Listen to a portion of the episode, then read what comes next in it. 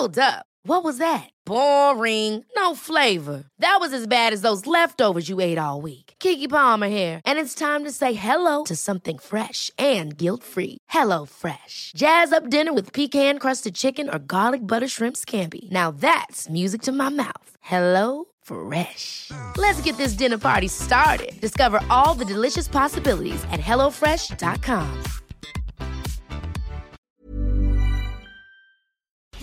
Las noticias. ¿Qué tal? ¿Cómo le va? Buenas tardes. Estás a punto de escuchar Yo soy Javier Alatorre. las noticias con Javier Alatorre. La vamos a pasar muy bien. Comenzamos. Kashmati,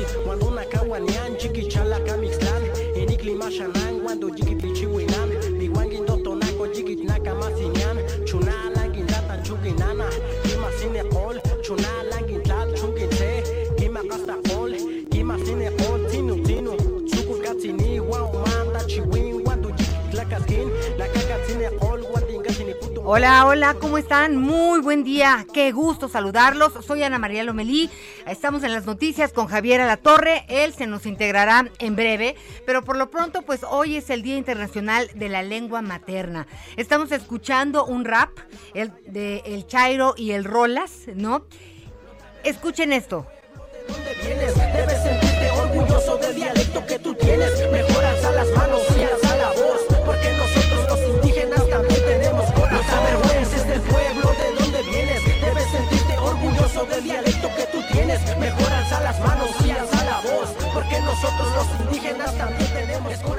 Empezamos escuchando este rap en Totonacu, en Toton, como ellos le dicen es Totonaca, y eh, pues ellos lo traducen al español y es un grito al mundo a través de su música, a través de su arte, son dos jóvenes muy talentosos, en donde pues lo único que piden es defender sus raíces, hoy es Día Internacional de la Lengua Materna, eh, no sé ustedes, pero en la, mefo- la mejor forma de expresarse es con nuestra lengua materna, aunque aprendamos otros idiomas. ¿Cuántas lenguas hablan en casa? ¿Cuántas lenguas conocemos? En fin, es un tema que me apasiona, es un tema que pues tenemos en deuda con nuestros pueblos originarios, tanto que hablamos de ellos, tanto que han hecho por la historia y por conformar este país. Estaremos platicando de este tema, pero primero quisiera saludar a mi compañero Miguel Aquino, ¿cómo estás? Hola Anita, ¿cómo estás? Me da mucho gusto saludarte. Saludos a todos nuestros amigos en este inicio de semana. Como no queriendo, ya terminamos también esta semana con el mes de febrero y pues así de rápido nos estamos yendo en este 2022. Por lo pronto, te mando un abrazo. En unos minutos más, el licenciado Javier Latorre estará reunido con nosotros. Recordar que el día de hoy pues andará muy festejado. Esperemos que todavía, bueno, pues en unos minutos ya nos estará contando 28 años de hechos, parte de la historia sin duda en este país parte de la forma en la que cambiaron las noticias y de la que pues gracias a Dios hemos sido también parte, Anita, muchas felicidades para ti, para todo el equipo. Y pues insisto, 28 años, un noticiero diferente, hace 28 años cuando surgió Hechos con ese moreno bigotón que decían de dónde sacaron y dónde terminaron los güeros de ojos claros, pues toda la gente no entendía qué era lo que estaba sucediendo en TV Azteca. Y hoy 28 años después, pues ahí sigue el licenciado Javier Latorre al frente del noticiero y me atrevo a decir, pues uno de los noticieros pues ya más longevos, pero sobre todo de mayor credibilidad en México, Anita. Y bueno, y lo más importante, que en, en los medios de comunicación, ahora que estamos a través del Heraldo Radio, en, en, en todos los medios de comunicación, quien manda es la audiencia, nuestros radioescuchas, los televidentes, las y los televidentes. Así que pues ellos han decidido que pues, Hechos siga adelante y pues son primeros 28 años, que vengan muchos más y al rato ya estaremos platicando anécdotas y pues qué están haciendo hoy, hoy en Azteca Noticias. Así que pues eso es un día especial para todos los que formamos parte de este de este gran equipo, pero hay muchas noticias, hay muchas hay, mucha información que compartir. Oye, me impresionó lo que pasó hace un momento en una escuela de la Ciudad de México, Miguel Aquino. Y es una escuela que se encuentra específicamente en la alcaldía de Iztapalapa. Es una escuela que, por cierto, eh, conozco, tengo compañeros, mi esposa estudió en esa escuela, Anita, se ubica en la delegación Iztapalapa, en Calzada de la Viga. Pues resulta que un chamaco de 12 años de edad llegó hasta, hasta la escuela el día de hoy. Aparentemente, bueno, o, mejor dicho, ya nadie les revisa la mochila, se acabaron los operativos de mochila, de mochila segura. Se encontraba en el laboratorio, estaba en ese momento en una actividad en el laboratorio, cuando de pronto se escuchó un disparo. Las autoridades escolares inmediatamente acudieron para ver qué era lo que sucedía y cuando vieron, pues este chavo de 12 años, pues se había dado un disparo en el dedo, en el, en el dedo, si no me equivoco, de la mano izquierda. ¿Por qué no? Pues resulta que el niño llevó una pistola que por cierto estamos investigando porque la pistola tiene Iniciales, las iniciales ¿no? de la Secretaría de la Defensa Nacional, Ujú. que significa que puede ser una pistola reglamentaria que compró un civil o que también podría ser un arma propiedad de, de algún elemento del ejército mexicano. El hecho es de que estaba él manipulando la pistola tipo escuadra, evidentemente pues un alguien a los 12 años difícilmente tendrá pues esa habilidad, se le sale un disparo y se da en el dedo. Por fortuna no pasó de ahí, ninguno de sus compañeros resultó lesionado, la herida que él sufre no pone en riesgo su vida, pero bueno, pues ahí una vez más habla del peligro que re- representa de pronto tener de manera irresponsable un arma en casa. Este chavo está ahorita ya siendo atendido, el papá ya se presentó y vamos a ver en qué concluye todo esto. Pero bueno, quien tenga armas en México, quien tenga armas en su casa de manera por favor hay que tener mucho cuidado, sobre todo con estos niños, con estos adolescentes que de pronto ese tipo de cosas piensan que es un juego y una pistola no es un juego. Recordemos que las armas como tal no son peligrosas, el peligro es de quien las porta y el peligro es en este caso cuando alguien inexperto toma un arma de fuego, Anita. No, y qué peligro, y y qué peligro tener un arma en casa y no tener la responsabilidad de realmente tenerla en un lugar a donde los niños no tengan acceso. Eh, recuerde que por más que les digamos, oigan, eso no lo agarres, eso lo van a agarrar, esto ya lo sabemos. Entonces es responsabilidad de los padres de familia que todas estas cosas, todas las medicinas, todas las pastillas, las armas, si usted eh, tiene armas en casa, es responsable de que ninguno de, de sus hijos, de los amigos de los hijos, tengan acceso a esto. Es muy sencillo. O de la otra forma, entonces, no tenga armas en casa, punto. Ya veremos qué arrojan las investigaciones, porque, pues, qué pena que este niño eh, resultó herido, pero hemos tenido este, crónicas de, de desgracias que han pasado en otros colegios. Por fortuna, no, no es una característica de lo que sucede en México, ¿no? Siempre este tipo de, de armas hablar de armas y de los colegios nos lleva a Estados Unidos, ¿no? A esas tragedias terribles de, de gente que por algún desequilibrio, por alguna razón, entran y disparan a diestra y siniestra y pues bueno, tenemos historias de terror en relación a eso, así que hay que estar muy pendientes, veamos ya lo que arrojan. Las autoridades han llegado hasta la escuela, eh, eh, hasta la alcaldía de Iztapalapa, hasta este colegio, como tú decías, Miguel, pues para ver, eh, pues, qué pasó. ¿Qué pasó? ¿Cómo? ¿Cuándo? ¿Dónde? ¿Y por qué? Lo sabremos más adelante. También tendremos información de que, pues de este tema de que al fiscalizar la cuenta pública de 2020, resulta que la Auditoría Superior de la Federación detectó un posible daño al erario por un total de 63 mil 10 millones de pesos, de los cuales 49 mil 765 millones fueron detectados durante la tercera entrega de este ejercicio fiscalizador qué información, eh, porque pues justo hoy el presidente hablando de, de la corrupción que no existe, por eso es tan importante transparentar todo esto, Miguel. Bueno, de la corrupción que él dice o que él espera que no exista. Pues ha sido porque una de las banderas que y- lamentablemente pues no no ha podido erradicarla porque también se le filtraron algunos corruptos de mucho tiempo ahí en su gabinete, Anita. Y bueno, hablaremos de eso y también de este incendio eh, que se registró el fin de semana en el conocido Tianguis Campesino, este Tianguis Campesino ubicado en Acapulco Guerrero, donde alrededor de 80 locales comerciales resultaron afectados. Y pues las causas de- dejan mucho a la suspicacia, ¿no, Miguel? Las causas de este incendio. Sí, hay señalamientos, hay señalamientos de que eh, parte de la responsabilidad tiene que ver con el crimen organizado.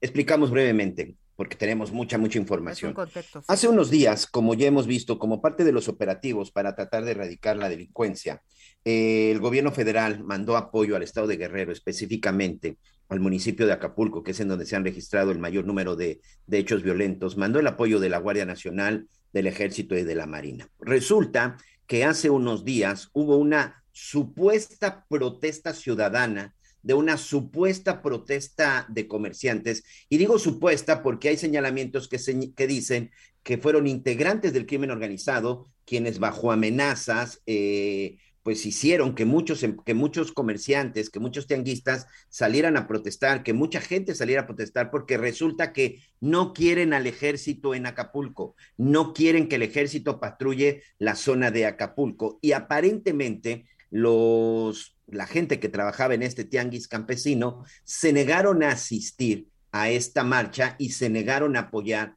lo que algunos integrantes del crimen organizado estaban pidiendo, que era la salida del ejército. Y aparentemente esa fue la causa. Eso es por lo menos las primeras indagatorias, eso es lo primero que se está diciendo y son los señalamientos directamente de los comerciantes, directamente de la gente del Tianguis que dice, es en venganza del crimen organizado porque no apoyamos sus protestas para que el ejército mexicano salga. Y ahí están las consecuencias. Y bueno, pues vamos a ver qué dice la autoridad al respecto, Anita.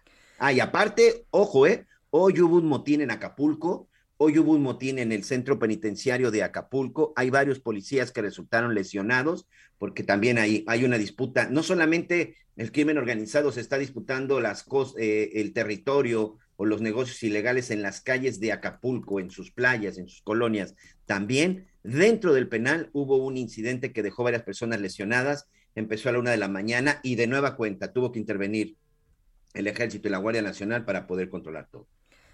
Bueno, pues, eh, ay, qué, terrible. También eh, hablaremos de que hoy inicia el abierto mexicano de tenis en el puerto de Acapulco Guerrero. Ya ves, Miguel, ahí es donde deberíamos de estar exactamente. Rafael Nadal, y pues qué entre otros, sí, sí, sí, sí, sí, qué contradicción, porque fíjate que es un puerto que se resiste a morir en manos de, de, los criminales, se resiste a diluirse, este, y pues es la lucha, son empleos. Cada vez que pasa una tragedia como el incendio, el turismo se hace para atrás. Viene el, el abierto de tenis, ahí vamos para adelante con todo, pero Miguel, eh, pues era para, para que ya fuera una situación distinta. Seguimos en, en penumbras en relación a, a quién manda. ¿No? ¿A quién mandan? Porque acaba uno pagando el derecho de piso para poder trabajar y entonces maniobrar y sentirse tranquilo y que no venga la familia al negocio para que no lo conozca. Miguel, ¿de veras cuánto tiempo llevamos hablando de esta situación? Y, ya me imagino cómo estará custodiado el, el abierto de tenis, menos mal. Sí, seguramente, seguramente debe de ser así, sobre todo por la cantidad de, turistas eh, nacionales e internacionales que llegan, bueno, pues los puros representantes, ¿no? La pura gente que viene, los puros representantes, pero sí, yo sigo insistiendo y en verdad eh, creo que eso es parte de nuestro trabajo, levantar la voz cuando es necesario, porque, y levantar la voz sobre todo porque sé de muchos empresarios, sé de muchos comerciantes y además es un asunto que llega a comercios pequeños, a comercios eh, o, a, micro o, medianos empresarios. El asunto de la extorsión y de lavado y de lavado de dinero, aunque hay unas zonas, por ejemplo, de esta embotelladora muy grande, de esta embotelladora de la empresa FEMSA, que hay zonas en Michoacán, que hay zonas en Guerrero, en donde ya no llegan a abastecer, Anita, ya no llegan a abastecer las pequeñas tienditas, porque resulta que pues existe la amenaza del crimen organizado de que por cada camión que entre de refrescos o por, por cada camión que entre de, de botanas o de pastelitos, tienen que pagar una cuota y hay muchos, muchos que han decidido mejor ya cancelar esas rutas y esto está afectando de manera directa no solamente estos pequeños negocios, sino incluso también el bolsillo de los ciudadanos, porque la gente para surtir sus tiendas, pues tiene que ir a centros comerciales, tiene que viajar, tiene que gastar más en gasolina, tiene que gastar más en transporte para poder surtir sus tiendas, pero esto hace que se eleven, que se eleven los precios. Yo creo que esa es una parte que también no podemos, no podemos dejar. Y hoy, por lo pronto, insisto, esta de repente, esta incongruencia, hoy por la mañana la titular de la Secretaría de Seguridad y Protección Ciudadana, Rosa Isela Rodríguez, bueno, pues daba en su informe ya tradicional relacionado con la, con la, con la inseguridad, dice y asegura que se redujeron en casi 41% este, desde el inicio de la actual administración los delitos los delitos del orden federal. Ahí pues ya saben que les encanta hacer comparativos. Dice que en 2018 se registraban 9.062 delitos federales y que ahora disminuyeron a 5.300 313. Los delitos que principalmente disminuyeron es contra la salud, fiscales, financieros, así como delitos que tienen que ver con armas de fuego y explosivos. Casi 500 bandas han sido desarticuladas, dice la señora Rosa Iseli, que continúa. Dice que también la extorsión bajó ¿eh? en un 15%, que también de repente, bueno, pues hay que decirlo, de repente estas cifras, pues es parte de lo que tiene el gobierno federal. Son cifras oficiales porque son parte de las denuncias de repente uno voltea a ver algunas organizaciones, a ver algunas eh, instituciones que se dedican a revisar y dicen, lamentablemente, sí, están disminuyendo los delitos, pero están disminuyendo porque la gente no denuncia, no porque verdaderamente no sucedan. Y de repente, pues uno voltea a ver lo que sucede en Michoacán, en Sonora, ahorita te voy a contar también lo que pasó en el estado, en el estado de Sonora, pues esas son de repente las cifras que generan mucha controversia. Pero por lo pronto, eh, por llamarlo de manera oficial, se dice que los, los delitos están disminuyendo. Bueno, vamos a hablar de este, de este tema también más adelante, pero por lo pronto, Miguel Aquino, es eh, importante también hablar de lo que pasa en Veracruz. Por esta razón, aquí tenemos, eh, por esta razón vamos a platicar con, a ver, déjame ver. Así es, está Juan David Castilla ya en la línea, ¿no? Para platicar de qué es lo que está pasando allá en Veracruz. Gracias, buenos días. Hola, muy buenos días, Anita, Miguel, los saludo con mucho gusto desde Veracruz. Efectivamente, comentarles que los habitantes de los municipios de Actopan y Alto Lucero temen por su seguridad ante los rumores de presuntas fallas registradas en uno de los dos reactores nucleares que continúan operando en la planta de Laguna Verde, esto en el municipio de Alto Lucero de Gutiérrez Barrios.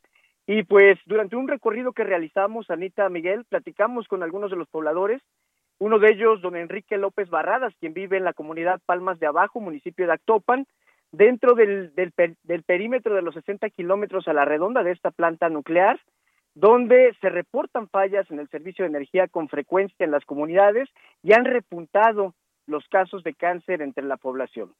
Eh, comentarles que la planta de Laguna Verde es la única de generación eléctrica en el país está localizada, como les decía, en el municipio de Alto Lucero, de Gutiérrez Barrio, a la, orilla de la carretera federal 180, Cardel Poza Rica, mejor conocida como la costera del Golfo. En algunas localidades se registran constantes apagones, se les va la luz sin ningún motivo aparente y pese a ello la Comisión Federal de Electricidad no informa lo correspondiente. Incluso los habitantes también relatan que en los últimos años han detectado un incremento en los casos en los casos de cáncer y tumores malignos en las localidades que se encuentran muy cerca de esta planta nuclear. Escuchemos parte de lo que nos dice don Enrique López, por favor. Aparte del coronavirus, ha habido muchos muertos por, este, ¿cómo se llama? Cáncer. De cáncer y, de tumores. ¿Sí? Se acaba de morir un muchacho de un tumor. En Tinajitas hay dos con tumores. O sea, tiene uno tiene un tumor en el estómago, otro tiene tumor en la cabeza. Esos tumores antes no los había. Anita Miguel, también comentarles que la gente no descarta que haya fugas de radioactividad en la planta nuclear y por ello están exigiendo la intervención del gobierno federal y estatal para que se lleven a cabo supervisiones y en caso de detectar anomalías, sancionar a los responsables y, frenar las operaciones en estos reactores. El pasado 5 de noviembre, el periódico español El País informó sobre una supuesta alerta roja en la central nuclear, esto derivado de un apagón debido a una falla en un reactor que se había quedado sin electricidad. Sin embargo, el Centro Nacional de Control de Energía descartó situaciones de riesgo para la población. Eh, platicamos también con el representante de la Asociación Civil La Leyenda de Chucho el Roto, Jorge Morales Barradas, y nos señalaba que no han recibido una respuesta favorable por parte de las autoridades y de la misma CFE para ampliar las rutas de emergencia en esta zona costera. Escuchemos parte también de lo que él comenta, por favor la ruta de evacuación principal, pero más sin embargo en esta zona se hace en dos carriles, ¿sí? Si hubiese necesidad de salir urgente por algún siniestro en Laguna Verde, pues prácticamente lo que provocaríamos aquí sería un embudo, la gente no podría salir, ¿sí? Entonces esa es la preocupación real de estas familias, de estas comunidades, desde La Mancha hasta Tinajitas, Palmas de abajo, Palmas de arriba, El Viejón, el, Farallón, este, la Luz, el Ojital, toda esta zona, ¿no? Estamos hablando de alrededor de 40 mil familias que estamos en este riesgo constante. Comentarles, Anita Miguel, que la principal ruta de evacuación es la carretera Cardel-Poza Rica. Sin embargo, a la altura de la comunidad La Mancha solo se cuenta con dos carriles, uno en cada sentido vehicular. Es por eso que durante más de 10 años la gente está pidiendo que se cumpla con la ruta de evacuación, como lo marca el mismo plan de emergencia radiológico externo de Laguna Verde. También ellos han estado exigiendo una reducción a las tarifas para los pobladores que están cerca de esta zona y que consideran ellos eh, están pagando tarifas injustas y excesivas. Recientemente la secretaria de Energía, Rocío Nale García, consideró que la reforma eléctrica impulsada por el presidente Andrés Manuel López Obrador es esencial para Veracruz, toda vez que se trata de la entidad que más genera energía con la central de Laguna Verde. También eh, añadió que la modificación de los artículos 25, 27 y 28 constitucionales va a garantizar que las tarifas de luz continúen por debajo de la inflación y eso podría beneficiar de cierta manera a los pobladores de esta zona que les comento de Actopan y del municipio de Alto Lucero, que es la zona costera de aquí de Veracruz. Miguel, Anita. Bueno, pues vamos a buscar eh, a la Comisión Federal de Electricidad. Eh, yo hice un programa, Miguel, hace pues yo creo que el año pasado, ¿no? Eh, en relación a Laguna Verde, allí estuvimos eh, pues recorriéndola para pues para conocer las instalaciones es es imponente no y el mecanismo que tienen y los protocolos para para los temas eh, de riesgo de accidentes pues tienen las calificaciones más altas a nivel internacional. Nosotros, pues, no, no, no, conocemos este medio, preguntábamos, oye, ¿no puede llegar a pasar algo como lo de Chernobyl? Imposible debido a todos los candados y mecanismos que existen en relación a la prevención, a la protección y, eh, pues, al momento de, que hubiera algún, pues, algún incidente. Pero es importante buscarlos. Si la gente está inquieta, ¿no? El tema de las rutas de evacuación me parece que tiene que estar también muy claro y pues ni modo, hay que refrendar la información eh, y, tienen tienen razón. El tema el tema el tema del cáncer siempre ha estado ahí presente, pero pues no ha habido pruebas contundentes hasta el momento ni de un lado ni del otro. Pero vamos a estar muy pendientes en relación a este tema. Gracias por haber platicado con nosotros a nuestro querido compañero Juan David Castilla, corresponsal del Heraldo Radio en Veracruz. Estaremos pendientes. Gracias. Claro que sí, Anita, le vamos a dar seguimiento. Hasta luego. Un abrazo. Muchas gracias. Oye, Anita, y vamos rápidamente a Chiapas, pero antes tenemos excelentes noticias para todos nuestros amigos que sabemos que la comunidad migrante nos escucha también en la Unión Americana. Ya estamos en seis estaciones y se está sumando también Radio Chicago en 102.9 FM, así como Radio San Antonio en la 1520 de AM. Muchas gracias, saludos a todos nuestros amigos a la Unión Americana. Y vamos precisamente, ya que estamos en estos temas de migrantes, vamos precisamente hasta la zona de Chiapas. Vamos a Chiapas porque Pamela Hernández, quien ha estado siguiendo muy de cerca eh, pues la ruta de los migrantes y sobre todo qué es lo que está sucediendo este fin de semana, pues hubo operativos, pero también hubo cosas positivas para, lo, para la cantidad de migrantes que están estancados en esta zona chiapaneca. Pamela, me da mucho gusto saludarte, bienvenida. ¿Qué tal? Muy buenas tardes a todos en el auditorio. Un gusto saludarles desde la frontera sur. Como lo mencionas, eh, Miguel, pues fueron la cantidad de 27 personas migrantes las que fueron eh, aseguradas en estas redadas que hace el Instituto Nacional de Migración. Eh, cabe mencionar que la crisis migratoria que se vive en esta frontera sur pues es cada día más crítica, Miguel y Javier, Anita Auditorio, ya que pues esta mañana nuevamente un grupo de personas migrantes provenientes de África han iniciado la semana con manifestaciones en las afueras de la Oficina de Regularización Sur del Instituto Nacional de Migración y, también de la Comisión Mexicana de Ayuda a Refugiados Comar. Bien, pues eh, no todo es mal, como lo mencionabas, porque también la organización Cadena de la Comunidad en México se sumó a las pocas asociaciones que demuestran actos de empatía hacia la comunidad migrante.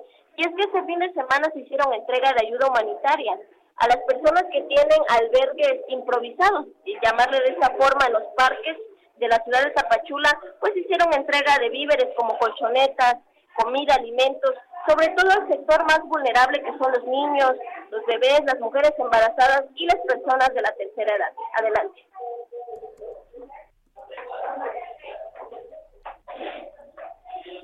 Pues ahí está parte de lo que está sucediendo. Y ahorita no, no han dicho, ¿verdad, Pam, Pamela, si se van a mover o qué es lo que van a suceder? Hasta el momento, eh, pues las manifestaciones continúan porque eh, los migrantes lo que no quieren es ser deportados a sus países, ya que señalan al menos personas migrantes de Nicaragua que al llegar, pues son nuevamente perseguidos por las pandillas de las que ellos salieron de sus países y señalan que llegar a su país es llegar a, a la muerte. Claro. Sí, la verdad es que es una situación en muchos, en muchos casos, evidentemente las detenciones, los castigos y evidentemente también las sanciones. Pamela, vamos a estar muy pendientes. Gracias por tu reporte. Escuchamos que estás precisamente ahí en una de estas protestas. Con mucho cuidado, por favor. Claro que sí, vamos a estar teniendo un saludo, saludar. Gracias. Gracias, muchas gracias. Ahí tenemos a Pamela Hernández, nuestra compañera en Chiapas, que está precisamente en este lugar. Un tema sin duda, Anita, de migración, que también es uno de los, de los asuntos pendientes en la actual administración. Pues eh, tenemos muchos temas a tratar, Miguel Aquino. Eh, la verdad es que son, son asuntos que, que, tenemos que darle seguimiento porque pues es un problema que no, no, no, terminamos eh, no, no, hay un cauce que nos pueda decir, bueno, este es el camino para los migrantes, cuando lleguen aquí entonces tendrán sus documentos. No hay un protocolo que nos pueda dejar tranquilos, pero ya escuchamos esas guitarritas y esas guitarritas quiere decir que no nos tardamos, hacemos una pausa y ya regresamos a las noticias con Javier Alatorre. No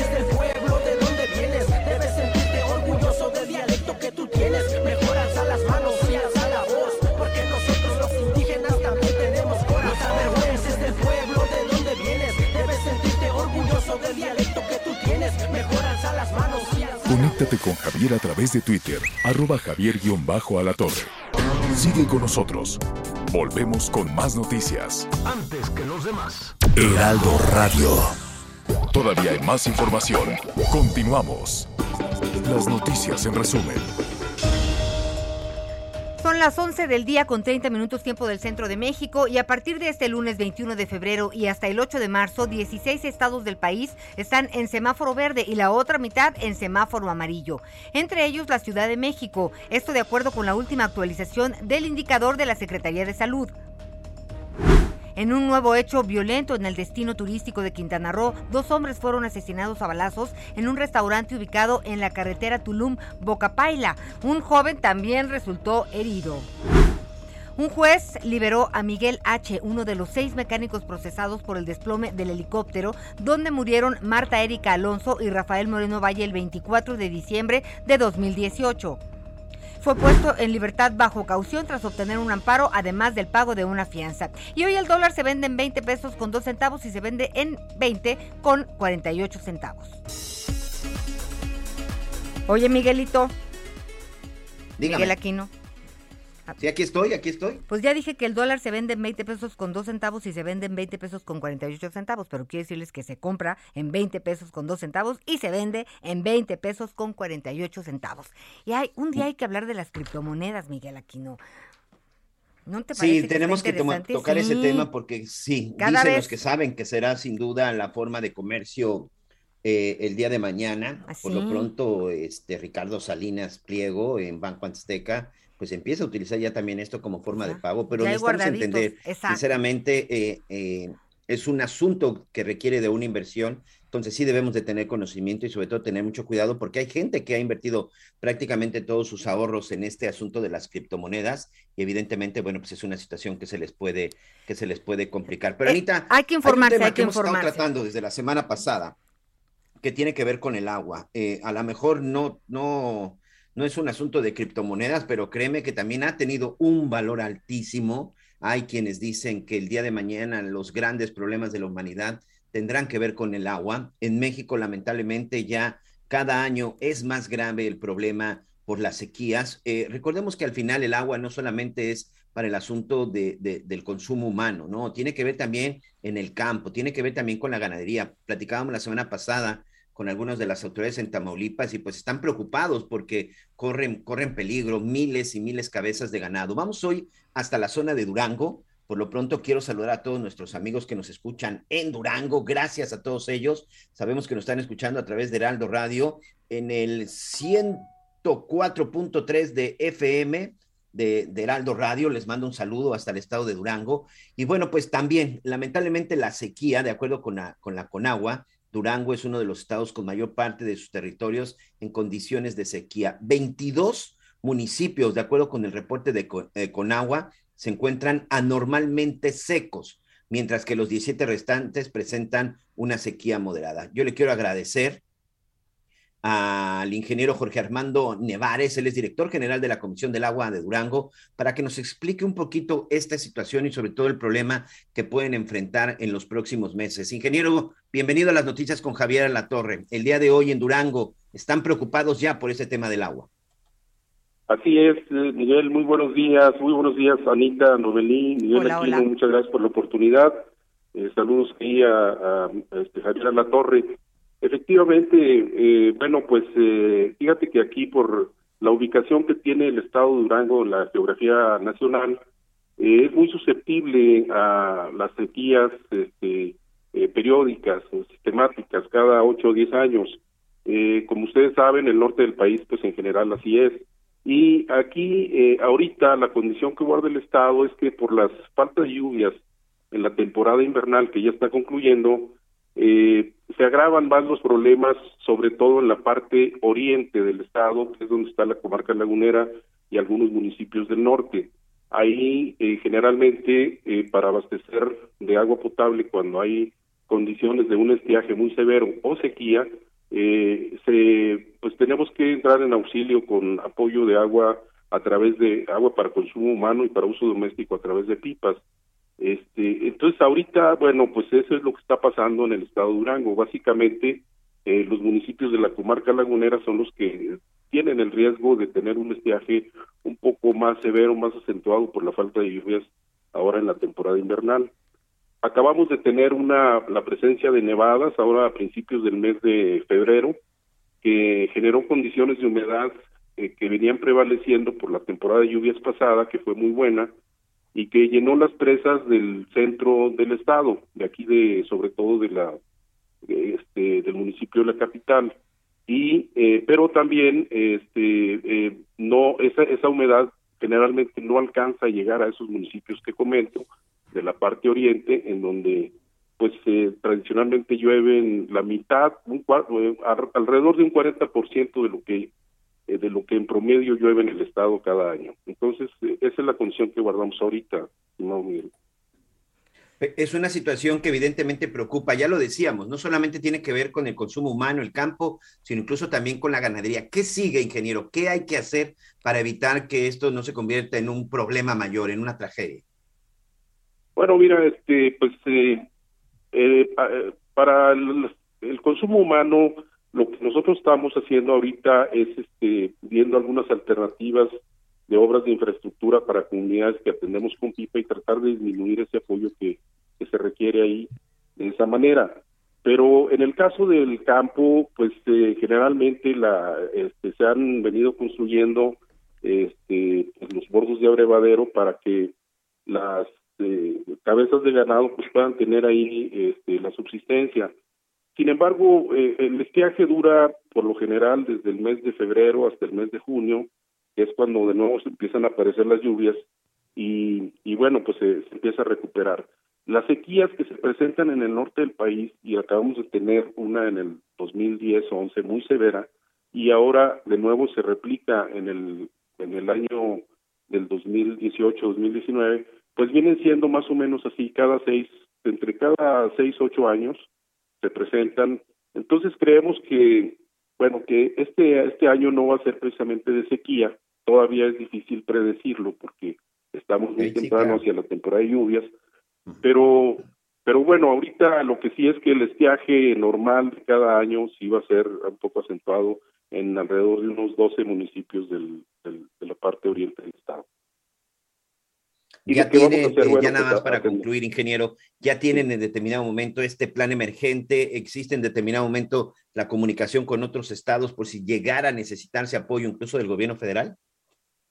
Sí, sí, sí, desde luego este, hay ya planes de atención ante una situación de, sequía posible, pero eh, lo que lo que se hace es atender con pipas ahorita cuando las fuentes de abastecimiento de agua doméstica se agotan Estamos hablando de alrededor de unas 40 localidades en la parte oriente. En, en, las zonas urbanas de los municipios de Gómez Palacio, Lerdo, Tlahualilo, Mapimí, toda la parte lagunera, eh, se hace uso de agua subterránea eh, y este, esta todavía eh, siempre hay condiciones de que esté produciéndose esa agua subterránea, no, no, se agota, aunque es más costoso porque cada vez se está sacando a mayor profundidad, pero no, no hay un agotamiento de fuentes, sobre todo en las zonas urbanas.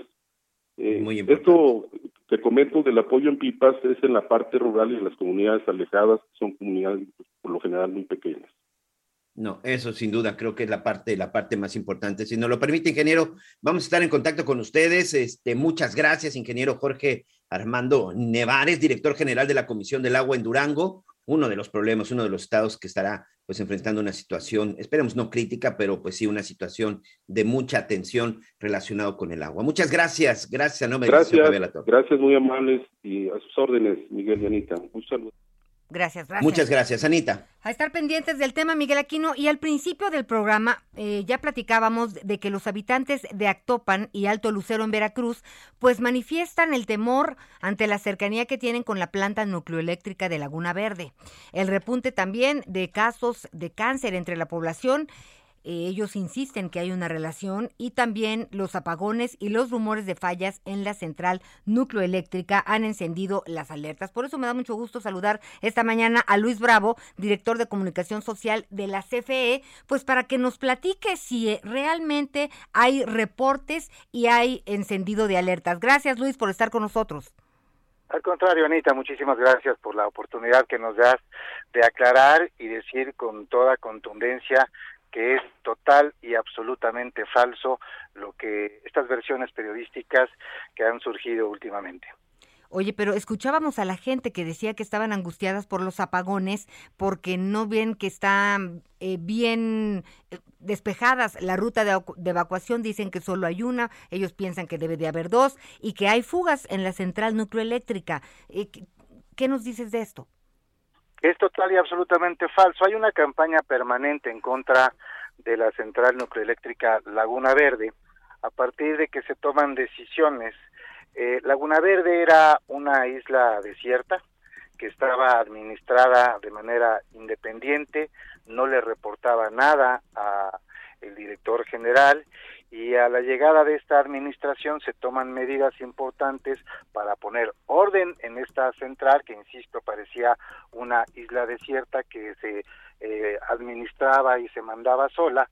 Y a partir de esas decisiones se desata una campaña en contra de quienes se han visto afectados eh, por estas decisiones que se han tomado en términos de regular las compras, en términos de poner orden, eh, etcétera. Y eh, ha habido medios y diarios como El País, por ejemplo, que se han encargado de hacer una permanente campaña en contra de Laguna Verde, falseando información, diciendo que no hay que está que no hay eh, seguridad en la operación de la central Laguna Verde. Déjame decirte, eh, Anita, que la central nucleoeléctrica Laguna Verde está regulada por la WANO, que es la WANO, que es la Asociación Mundial de Operadores Nucleares, quienes permanentemente están vigilando la operación y certifican que ésta funciona bajo los más altos estándares de seguridad, de calidad, etcétera. Y todo esto que surge es a partir de rumores, si tú analizas la nota que hoy se publica dicen supuestamente hay un señor que dice que parece ser que han aumentado los casos de cáncer sin fundamento científico, sin comprobar absolutamente nada. Nosotros de manera reiterada hemos dicho que estamos perfectamente regulados, que la central, tú ya hiciste incluso una visita, recordarás, y, y lograste constatar la forma en la que opera la central Laguna Verde. Yo incluso los invito nuevamente a ti y al público en general, porque además hay acceso, eh, en este momento por la pandemia no se puede visitar, pero una vez que se abra hay incluso un museo para explicar cómo funciona, cómo opera la central nucleoeléctrica Laguna Verde y que no hay riesgo de ninguna de ninguna especie. Oye, y dime una cosa, entonces ustedes no tienen un reporte de que haya fugas internas en Laguna en Laguna Verde.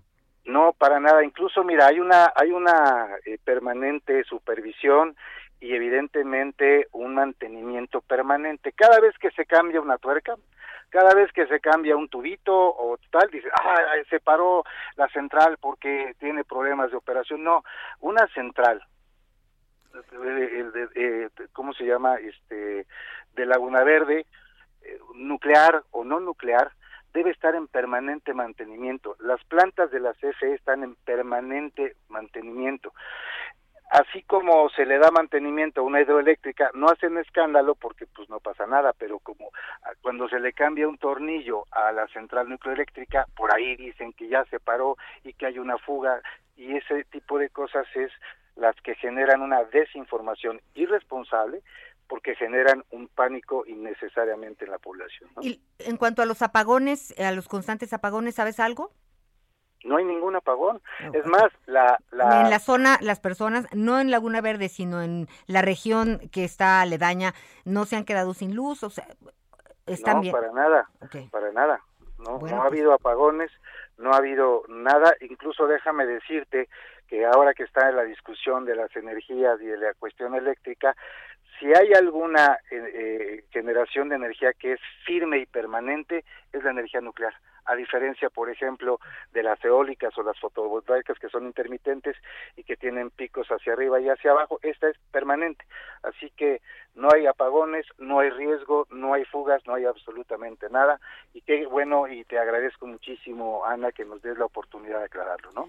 Muchísimas gracias, Luis Bravo, eh, director de comunicación social de la CFE. Y pues estamos en contacto, son muchas las dudas y muchas las inquietudes. Seguimos en Parlamento Abierto rumbo a pues a lo que sucederá con la reforma eh, eléctrica.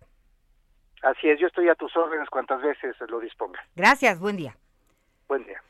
Miguel Aquino, pues bueno, ya eh, tuvimos las dos partes en relación a este asunto, ¿no? esperemos que sí sea más cuestión de pues de, de, campañas que en verdad que la gente se quede sin luz, que es verdaderamente el problema, ¿no? Eh, o que la gente sufra otras afectaciones. Y, le, agradecemos a la Comisión Federal de Electricidad. Aquí lo que hacemos nosotros es precisamente eh, presentar estas denuncias nuestro compañero corresponsal pues hizo esta investigación, ahí tenemos los audios y bueno, sería muy importante ese acercamiento. Aquí en las noticias con Javier de la Torre, en Heraldo Radio, pues tenemos precisamente todas, todas las partes. Oye, Anita, también un tema que está, eh, pues si estarás tú de acuerdo, estamos ya en cuenta regresiva, tiene que ver con el aeropuerto de Santa Lucía o el aeropuerto Felipe Ángeles. Hasta ahorita, bueno, se han confirmado que solamente habrá siete vuelos el día que se inaugure una inauguración que será toda una, una interrogativa en el sentido de que si el presidente va, bueno, ya dijo que si va, si lo hará público, no puede por la vía electoral,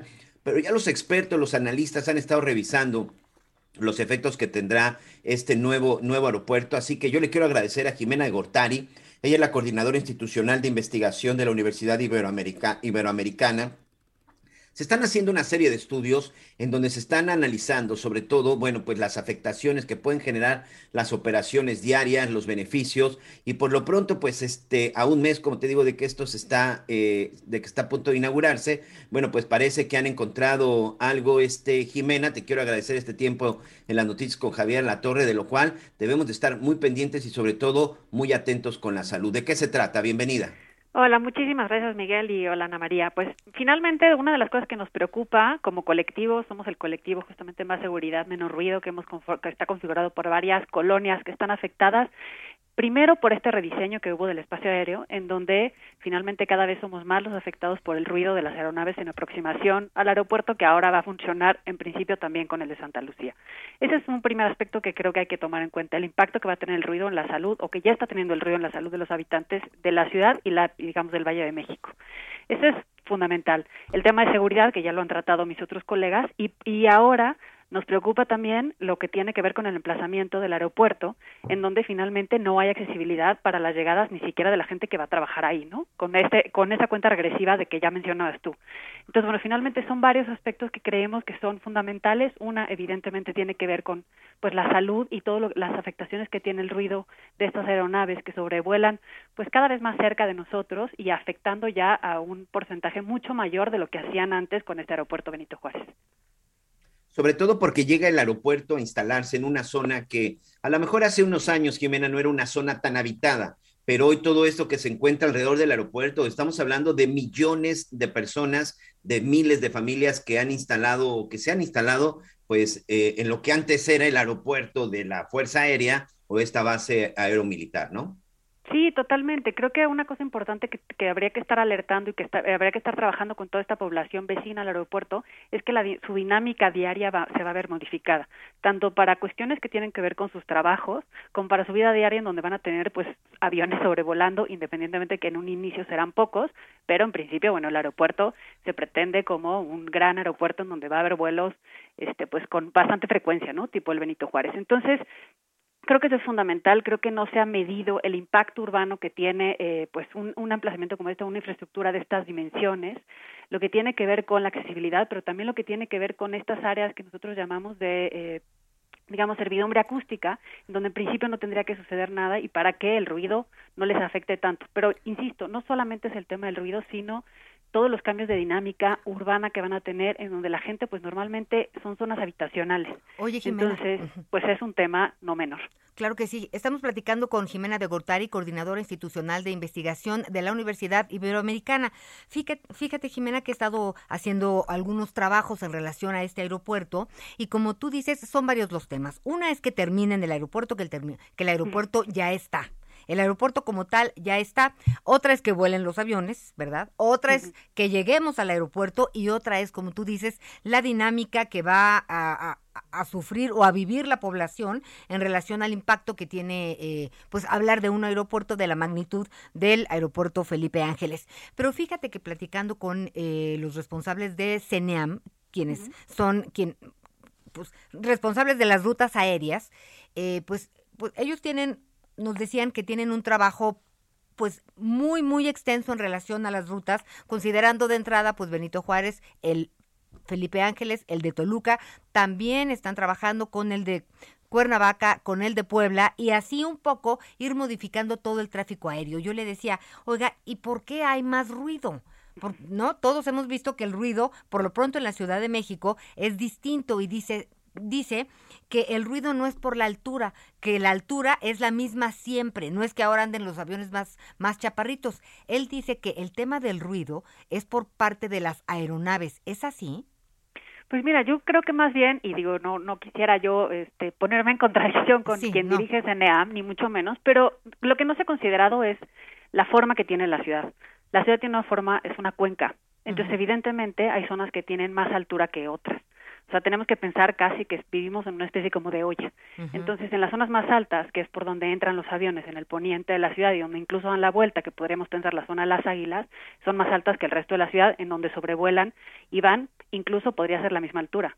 Pero no es la misma altura con respecto a la superficie y entonces el comportamiento sonoro también se modifica, porque el comportamiento sonoro tiene que ver con cómo está configurado el suelo, ¿no? Además de lo que tiene que ver con la cuestión climática. Cualquiera podría pensar que y pues se, se puede hacer memoria y pensar que cuando está más nublado los aviones se ven mucho más fuerte, ¿no? Porque hay más partículas en el aire. Entonces creo que esta parte que nos han nos están estado diciendo que sobrevuelan a la misma altura de siempre, sí puede ser cierta, pero no tiene consideraciones con respecto a cuando cambiaron las rutas que las hicieron en la parte del norte, digamos más hacia la zona del poniente y de la parte del sur, que son zonas más altas.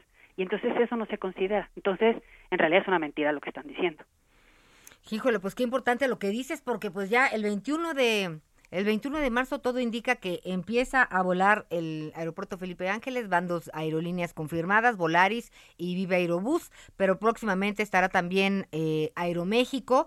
Y pues bueno, lo que es un hecho es que el Benito Juárez es ya eh, insostenible la, la forma en la que eh, está, está llevando a cabo las operaciones. Entonces, pues vamos a estar muy pendiente de lo que dices porque pues eh, son decisiones que se toman al más alto nivel, no solo nacional, sino internacional, ¿no? Como la OICI, estas organizaciones que autorizan que haya eh, un aeropuerto y que los aviones nacionales e internacionales pues finalmente tengan acceso a eso. Y la otra que muy importante, poder llegar al aeropuerto.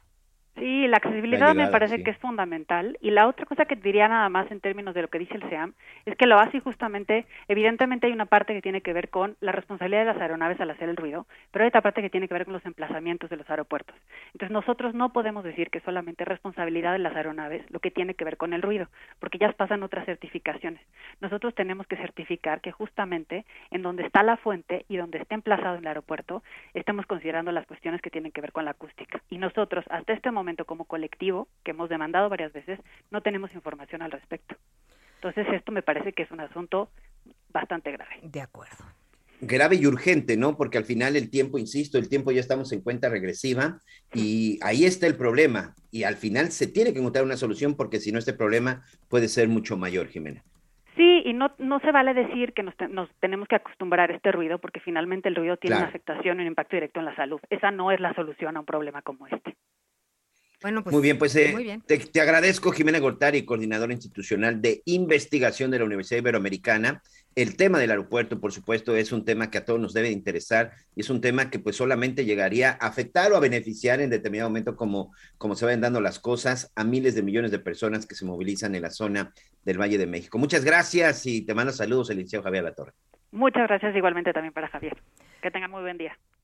Muchas gracias, Anita. Pues, Miguelito. falta prácticamente nada y de repente, pues uno voltea a ver, eh, no sé, bueno, sé que has estado yendo hacia la zona de la Meco Pachuca, pero sí, es todavía muy difícil el acceso, pero bueno, la ventaja es que apenas siete vuelos estarían confirmados todos los días. Así es, ya te voy a estar reportando desde ahí. Me costó un trabajal conseguir boleto, pero ya tengo mi boleto. Me voy a ir a Guadalajara a las 12 del día y al otro día me regreso tempranito para ver cómo funciona el Aeropuerto Internacional Felipe Ángeles. Ya te contaré, ya te contaré. Pero hacemos una pausa, Miguelito.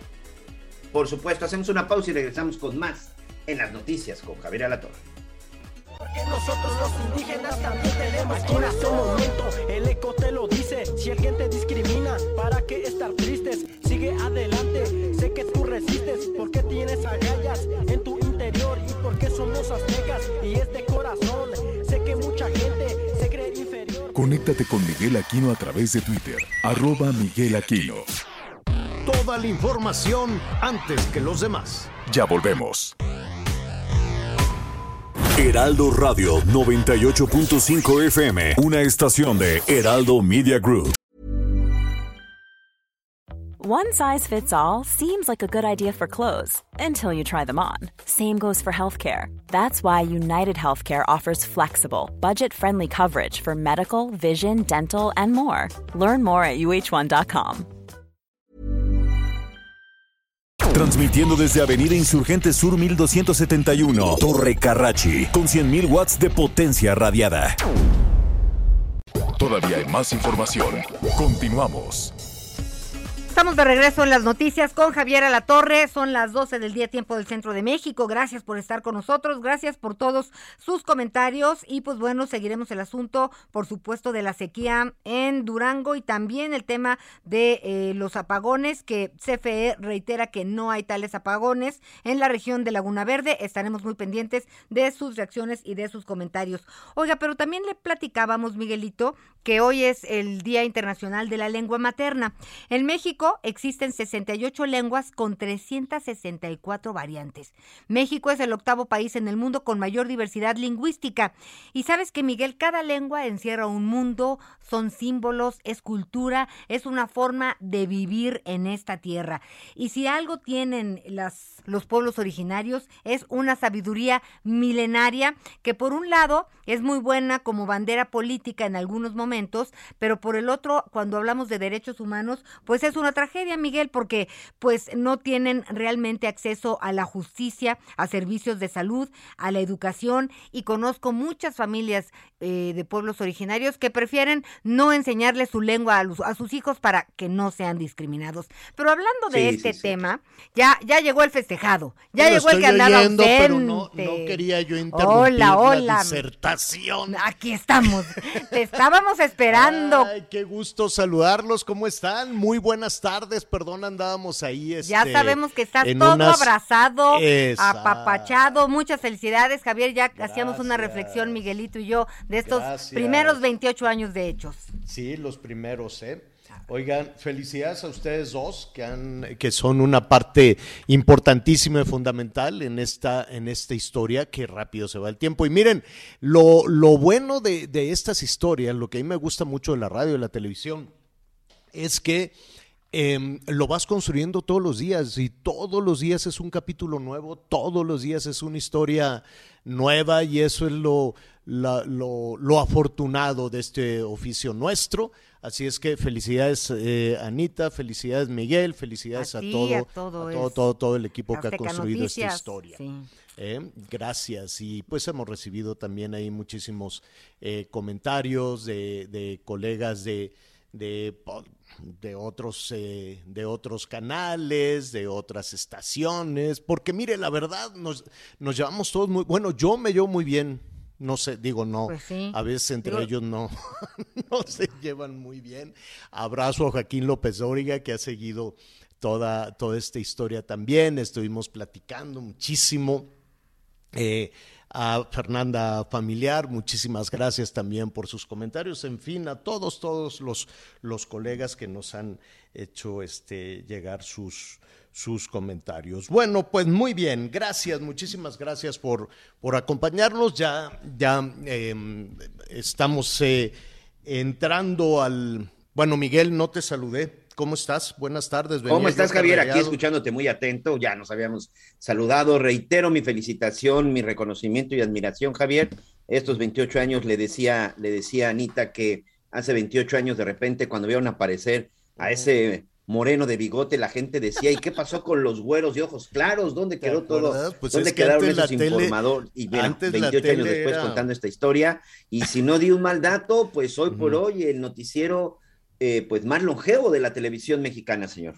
Pues no lo sé, pero mira, la verdad es que eh, antes que nada, lo más importante para que una historia eh, de comunicación sea, sea exitosa, lo, lo- lo primero que tenemos que agradecer es la confianza de las familias mexicanas, ¿no? La, la confianza de las personas que, que atienden, que, es- que vamos eh, escuchando, que vamos formando una, una opinión en la televisión, en la radio, sin el favor de la atención, sin la confianza de los ciudadanos, de las familias, a mí me gusta más decir de las familias, de las familias mexicanas, pues sería, sería muy difícil. Yo nada más lo pongo de este tamaño cada vez que, que puedo, Anita Miguel. ¿A quién, ustedes dos les pregunto, y a nuestros amigos que nos están sintonizando, ¿a quién dejarías entrar a esta hora de la mañana o de la tarde? A Claro. tu casa a platicar con tus hijos y a platicar con tu familia. ¿O a quién dejarías entrar a las diez y media de la noche que entrara a los espacios más, más íntimos de tu casa, la sala, la recámara, y se sentara a platicar con tus hijos y con tu familia? De ese tamaño es el, el compromiso, así es que lo agradecemos. Y además de eso, pues la pasión de todas nuestras compañeras, de todos nuestros compañeros, la dedicación, el esfuerzo para, para hacer estas historias que cotidianamente estamos eh, recibiendo. Bueno, muy bien, muchísimas, muchísimas gracias. Mira, pues aquí otro, otro mensaje también de Fernanda Familiar, de, de imagen, un beso muy grande, Fernanda, en fin, a todos, todos nuestros compañeros, colegas en el Heraldo Radio, en Azteca, en Televisa, en imagen, en fin, la verdad es que siempre es importante mantener un buen vínculo, una buena relación con todos para hacer un mejor esfuerzo entre todos. Bueno, muy bien. Vamos a entrar en materia. Yo les preguntaría, a ver, Anita, Miguel, si ustedes tuvieran un negocio, vamos poniéndolo así, ¿no? Tienen un negocio, ahorraron y dijeron, ¿cuánto vamos a invertir en el negocio? Pues vamos a invertir unos 100 mil pesos aquí en la tienda que vamos a abrir.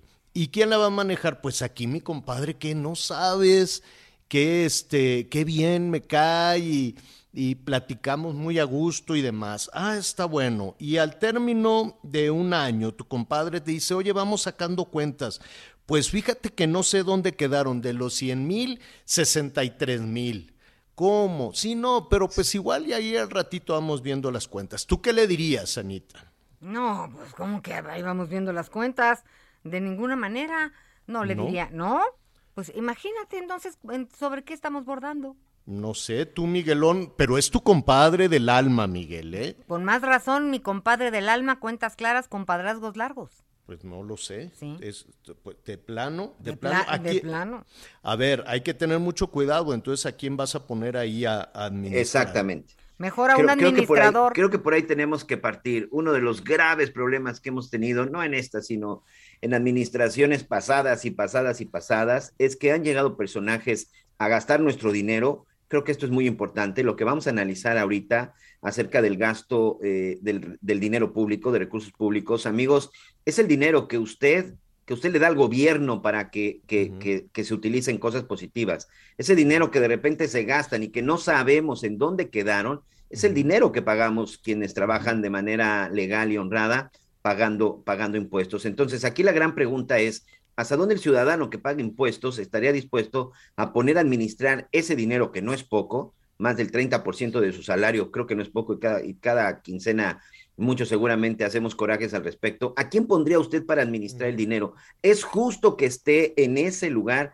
gente que no tiene la capacidad y que no tiene ni siquiera la calidad moral para realmente utilizar el dinero con buenos, con buenos resultados? Creo que esa pues es la gran sé, pregunta. Aquí no sé si- creo que lo que debemos analizar en un principio, señores, a quién están colocando en esos puestos precisamente para utilizar todo este dinero que, insisto, eh, ni es del gobierno ni es del funcionario, es de todos los mexicanos que trabajamos de manera honrada y pagamos impuestos.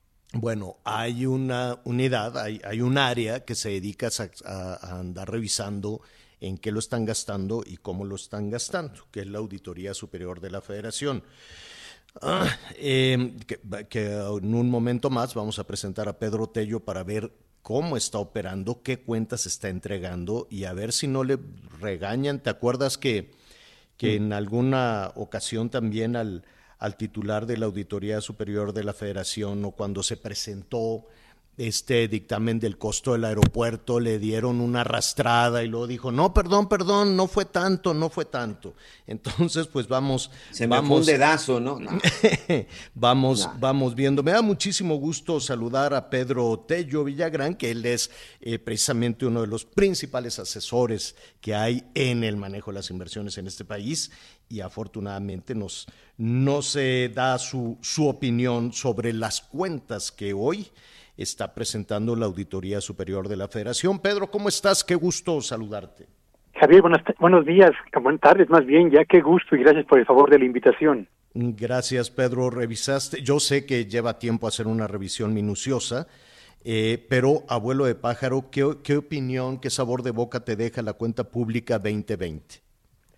Fíjate que me, me deja una sensación grata por cuanto a que pone en evidencia la forma poco pulcra con la que se han manejado parte de los recursos que el gobierno federal ha dispuesto o dispuso en el año 2020.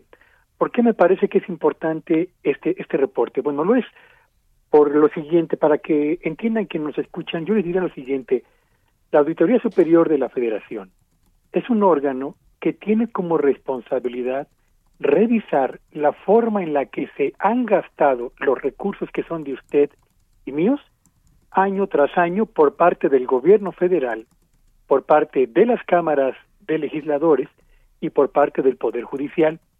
Lo que hoy vamos a presentar o lo que se presentó el día de ayer a la sociedad, a la opinión pública, fue el resultado de las 866 auditorías que se practicaron en la tercera etapa de la revisión de la forma bajo la cual el gobierno federal gastó el presupuesto del eh, correspondiente al año 2020 y entre las cosas que vale la pena señalar es que el total el total de asuntos o de temas o de dineros que tienen que aclarar el gobierno federal suma o supera los 63 mil millones de pesos, no como resultado solamente del informe que ayer se entregó, el tercero, sino de la suma de los tres reportes que al respecto se han entregado. Yo creo que esto abona al ejercicio de transparencia, pero particularmente algo que a usted y a mí nos interesa, saber de qué manera se ha gastado el dinero que ha dispuesto el gobierno federal, atendiendo a las normas, a los procedimientos que debe regir y seguir para poder transparentar el mejor uso de esos fondos. Y de eso se trata finalmente este ejercicio, Javier. Eh, coincido contigo, pero ahora con es, de esos 63 mil, eh, un poco más de 63 mil millones de pesos, Pedro, eh, seguramente van a encontrar em, no, no, recuerdo la palabra correcta que usan en el gobierno, pero lo van a aclarar, ¿no? Van a decir, ah, es que aquí hubo un error, aquí nos falló una coma, aquí nos faltó un punto, aquí no había entregado la, la señorita tal el, e, este documento, en fin, habrá una serie de aclaraciones y eso sucede cada año hace que se reduzca la cantidad. Sin embargo, hay un número importante de millones de pesos, de miles de millones de pesos, que quedan bailando y nunca pasa nada, Pedro.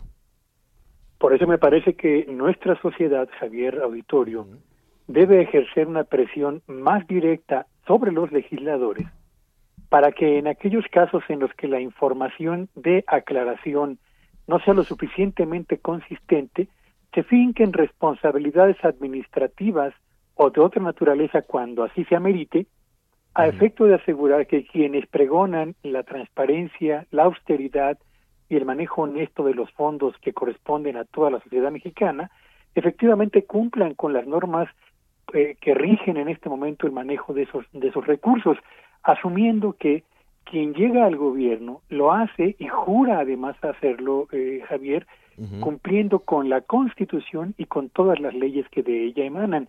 Eh, eh, hay en el reporte que ha entregado la auditoría el caso en, lo que a pago de pensiones a adultos mayores se refiere, de personas que perdieron la vida hace tiempo y a las que se les sigue pagando, o a quienes se les estaba dando dinero sin que entregaran la documentación suficiente. Y lo mismo seguramente ocurre en otros campos. Bueno, pues este exijamos al gobierno que aclare el uso de esos recursos y finquemos responsabilidades a quien merezca ser llevado a procedimientos administrativos o, de otra naturaleza.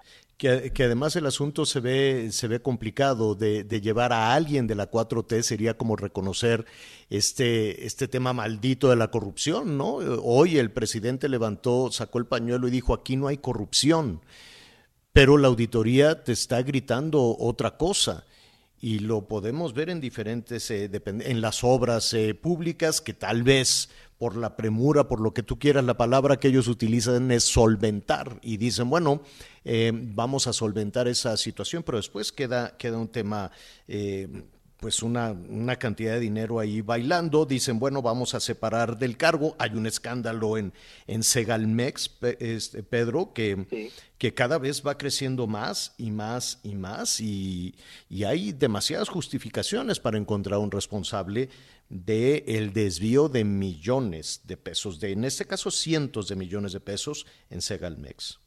Y, yo agregaría, Javier, lo siguiente muy rápidamente ubiquemos el tren Maya. Era un, eh, una obra de infraestructura muy importante para el desarrollo del sureste, para la cual originalmente se pensó que iba a costar cierta cantidad de recursos. Bueno, pues ahora, y de acuerdo a los cambios que han hecho en el trazo de la vía, en fin, todo lo que han modificado sobre la marcha, resulta que el tren Maya nos va a costar cerca de un 60% más caro de lo que originalmente se había presupuestado. Y bueno, lo que eso significa es que en algún momento habrá recursos que no van a ir para salud, para educación, para combate a la pobreza, etcétera, porque tendrán que dirigirse justamente a la cobertura de la construcción de esta obra importante, sí, pero a final de cuentas que entraña errores de cálculo, errores de diseño que hacen que la sociedad entera los pague cuando debieron haberse evitado este tipo de circunstancias haciendo desde el inicio un buen plan de construcción y haciendo los cálculos apropiados de los materiales que se iban a utilizar. Claro. Este tipo tan de grave, tan grave es robar como malgastar. En efecto, eso es lo que quería yo comentar. No solamente estamos hablando de un gobierno que tiene que aclarar qué pasó con esos 60 o más de 63 mil millones de pesos, sino también un gobierno que tendría que darnos información precisa acerca de por qué obras tan importantes nos están costando mucho más de lo que originalmente se había previsto. ¿Cuál es tu pronóstico, Pedro? ¿Sabemos quién se llevó el dinero o todo quedará solventado, como dicen en el gobierno? Javier, en el fondo es, es evidente que cuando se hacen auditorías es detectable el nombre de quienes participaron, digamos, en el desvío de recursos. el problema es si teniendo esos nombres se tiene al mismo tiempo la transparencia para eh, comentarlos frente a la opinión pública y al mismo tiempo este, hacer valer todos los eh, recursos que tiene el gobierno mexicano o el Estado mexicano para el reembolso de esos fondos o para culpar o castigar a quienes lo han desviado, Javier. es un asunto de se puede y la pregunta es, ¿lo van a hacer o no? Pedro, pues te agradecemos. Hay muchos temas, eh, estamos iniciando la semana.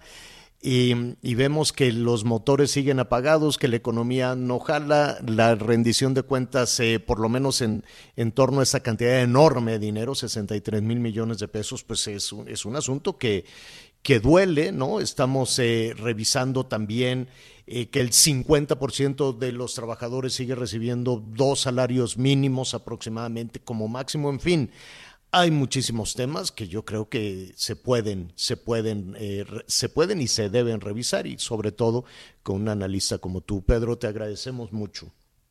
Soy yo le agradece el favor de la invitación y bueno, esta semana muy rápidamente habrá el informe sobre el comportamiento de la inflación durante la primera mitad de este mes y el, a finales de esta semana conoceremos ya el dato definitivo de cuánto creció o cayó la economía mexicana en el último trimestre del año pasado para entonces sí poder hacer la crónica de cómo está la economía mexicana a mitad del camino o a la mitad de este sexenio.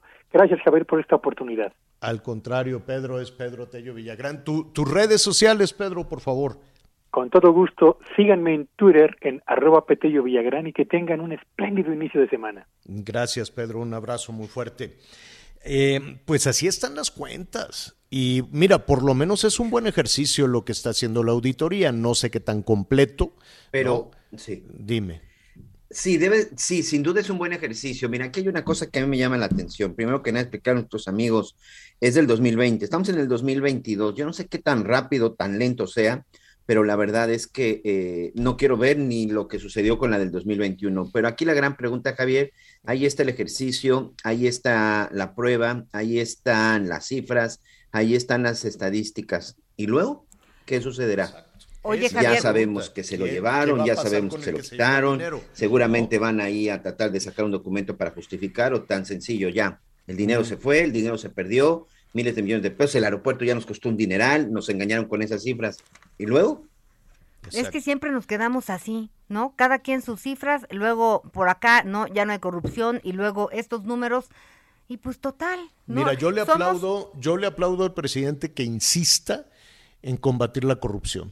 Y lo vimos en la administración de Peña Nieto, era un descaro, era, un, era, una cosa terrible y, además eh, de un impacto eh, brutal, desde luego, para millones de mexicanos, cuando el propio presidente de la República, cuando el mismo Enrique Peña Nieto dijo, pues, ¿qué quieren? Así somos, ¿no? ¿Te acuerdas que dijo? Ya, ya paren, que desde que, decía, a ver, el que no ha robado que tire la primera piedra, ¿no? Pues yo creo que lo iban a agarrar a pedradas. O cuando dijo, ya, ¿para qué le hacemos? Es cultural, los mexicanos somos bandidos, rateros, corruptos. Fue terrible que dijera eso el presidente de la República. Por eso fue muy gratificante cuando estábamos escuchando al presidente López Obrador que dijo, lo primero que vamos a hacer es acabar con la corrupción. Bravo, Bravo, qué bien. Porque efectivamente es, una, es, un asunto terrible. Han pasado tres años y la pregunta es, y que nuestros amigos que nos están escuchando, una cosa es lo que dice el presidente, que hay que barrer la escalera de arriba para abajo. Lo que no sé si la están barriendo o si están engañando al presidente, que el presidente sale con su, con su pañuelo y dice, a ver, no hay corrupción. y si no hay corrupción, entonces, ¿qué pasó con ese dinero? Pero tengo una pregunta. Sí. Ahorita que estaban hablando del pañuelo blanco, el presidente salió hoy y sí sacó su pañuelo blanco bordado, eh, pero, pero qué, bordado. eso dijo, dijo, ahí está bordado, pero, o sea, dijo, oigan, no hay corrupción y sacó el pañuelo blanco, pero tú sacas la bandera blanca cuando quieres una tregua, ¿no? ¿O cómo? Así Bueno, yo lo sentí como que era algo más empático de decir, a ver, ya basta de este fuego amigo o enemigo o como sea. Eh, no sé por quiero pensar que, era de, alguna manera, este, vámonos para adelante, ¿no? O, o, cómo lo vieron ustedes. Sobre todo fue porque el día de hoy se le cuestionó acerca de si la Fiscalía General de la República ya había iniciado una investigación en contra de su hijo, en contra de José Ramón López Beltrán y la esposa, para ver si hubo un conflicto de interés o hubo un acto de corrupción. Bien por el presidente que, que, bueno, no esperaba menos, dijo sí, que lo investigue y si hay algún delito que se le persiga y que se le, se le sancione como tiene que suceder. El que nada debe, nada teme, decía el presidente, y por eso decía, ya basta, ya dejémonos de esta campaña. Él sigue asegurando que se trata de una campaña, de una guerra sucia. Pero también hay una cosa, en el caso de su hermano sucedió lo mismo, él dijo que se investigue, no Pío. sabemos nada del caso de Pío. En el caso de la prima, tampoco sabemos nada de, de prima, Felipa. de Es los decir, dos hermanos, ha habido de la muchos prima, casos del presidente de que León, está investigando la fiscalía y hoy se confirma también el caso del, de- del hijo José Ramón López Beltrán, en donde dice el presidente, va, el que nada debe, nada teme, Exacto. pero la verdad es que en la fiscalía ahí se quedan los casos. Bueno, vamos a hacer una pausa y regresamos con más de esto. No se vaya.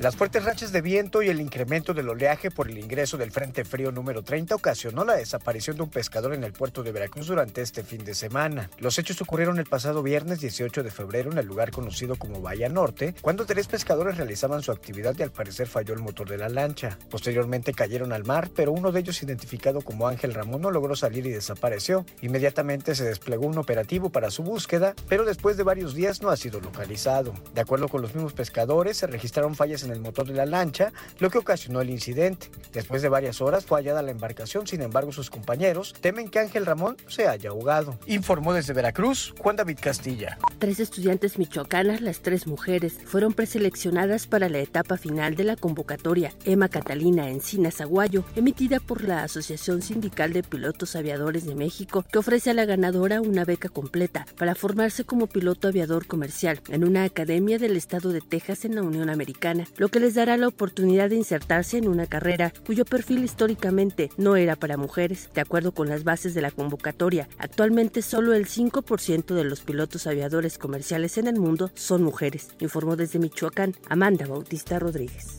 La Auditoría Superior de la Federación detectó en la cuenta pública 2020 probables daños al erario por 63.010 millones de pesos. Este domingo, el auditor superior David Colmenares entregó a la Comisión de Vigilancia de la Cámara de Diputados el último reporte de fiscalización del gasto, así como el informe general de la cuenta pública 2020. Entre los sectores con más observaciones en distintos rubros, durante el segundo año de gobierno del presidente Andrés Manuel López Obrador, se encuentran en primer lugar el gasto federalizado. Adicionalmente, el órgano fiscalizador detectó irregularidades por 2.673 millones de pesos entre sobrecostos, falta de transparencia e ineficiencia en el desempeño de la compra de insumos, equipos y vacunas contra la COVID-19 de las instancias encargadas del combate a la pandemia, informó Elia Castillo. Nunca es suficiente para mí, porque siempre quiero más de ti. Yo quisiera hacerte más feliz. Hoy, mañana, siempre hasta el fin. Mi corazón